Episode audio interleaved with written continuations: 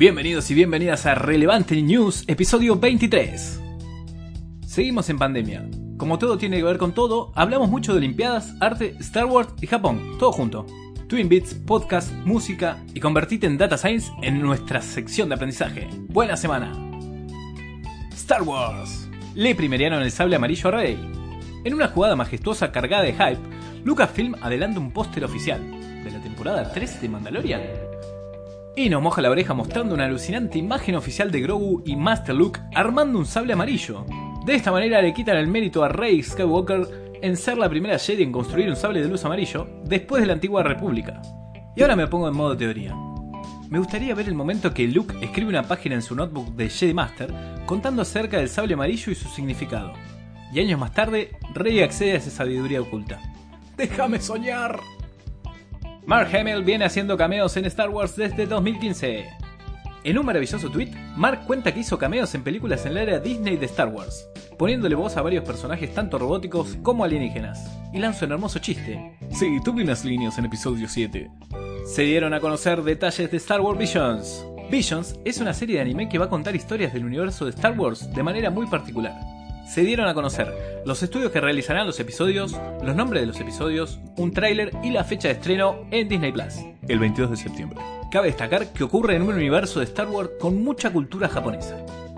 Olimpiadas. Nuevos deportes olímpicos. Hay cinco deportes que entran dentro del torneo olímpico. Skateboard, karate, karate no estaba, surf, béisbol y escalada en roca. Los impresionantes Kinetic Pictograms de Tokio 2020. Los pictogramas de los deportes fueron introducidos justamente en Tokio en 1964. Muchos años después, vuelven a Tokio, y con un diseño que rompe moldes nuevamente, dándole vida, dinamismo y mucha sobriedad a cada pictograma. Eligieron a Kota Iguchi para la supervisión y creación de esta edición. Una perfecta elección hicieron con Kota, un capo de la animación y sobriedad.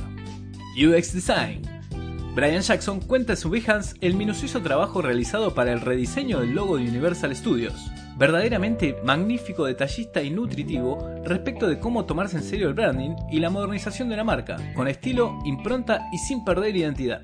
El bello arte del wireframing en cuatro pasos, aunque no tengas skill de dibujo. El wireframing es una de las artes que más disfrutamos y respetamos en la búsqueda de una solución. En este precioso artículo de Nielsen Norman Group, literalmente los padres del UX, te enseñan en cuatro pasos el ABC de lo que tenés que saber para poder hacer un wireframe decente no requerís herramienta alguna más que un lápiz, un papel y una idea para luego ser refinada. Trazar líneas rectas es un nice to have. Música. Rafael Rodríguez esta semana nos recomienda un disco de una de las piedras fundacionales del rock, Bob Dylan con su álbum Highway 61 Revisited, y nos cuenta un poco de qué se trata y por qué merece esta recomendación. Twin Beats. Diego Jolodenko nos trae tres tweets, uno de un joven Jeff Bezos, un hilo de Kate Richard y el primer puente peatonal de acero impreso en 3D.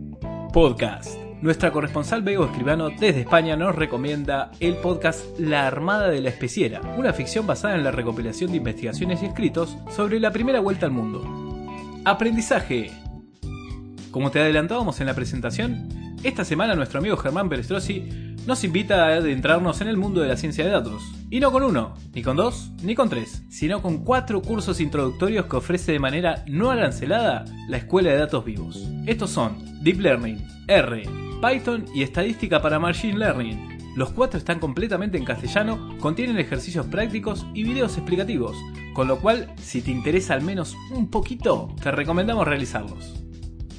Y hemos llegado al final. Esto fue Relevante News, episodio 23, el resumen semanal de las noticias que le llegan a Kaito Scatini, un nerd convertido en un newsletter para nerds y no tan nerds.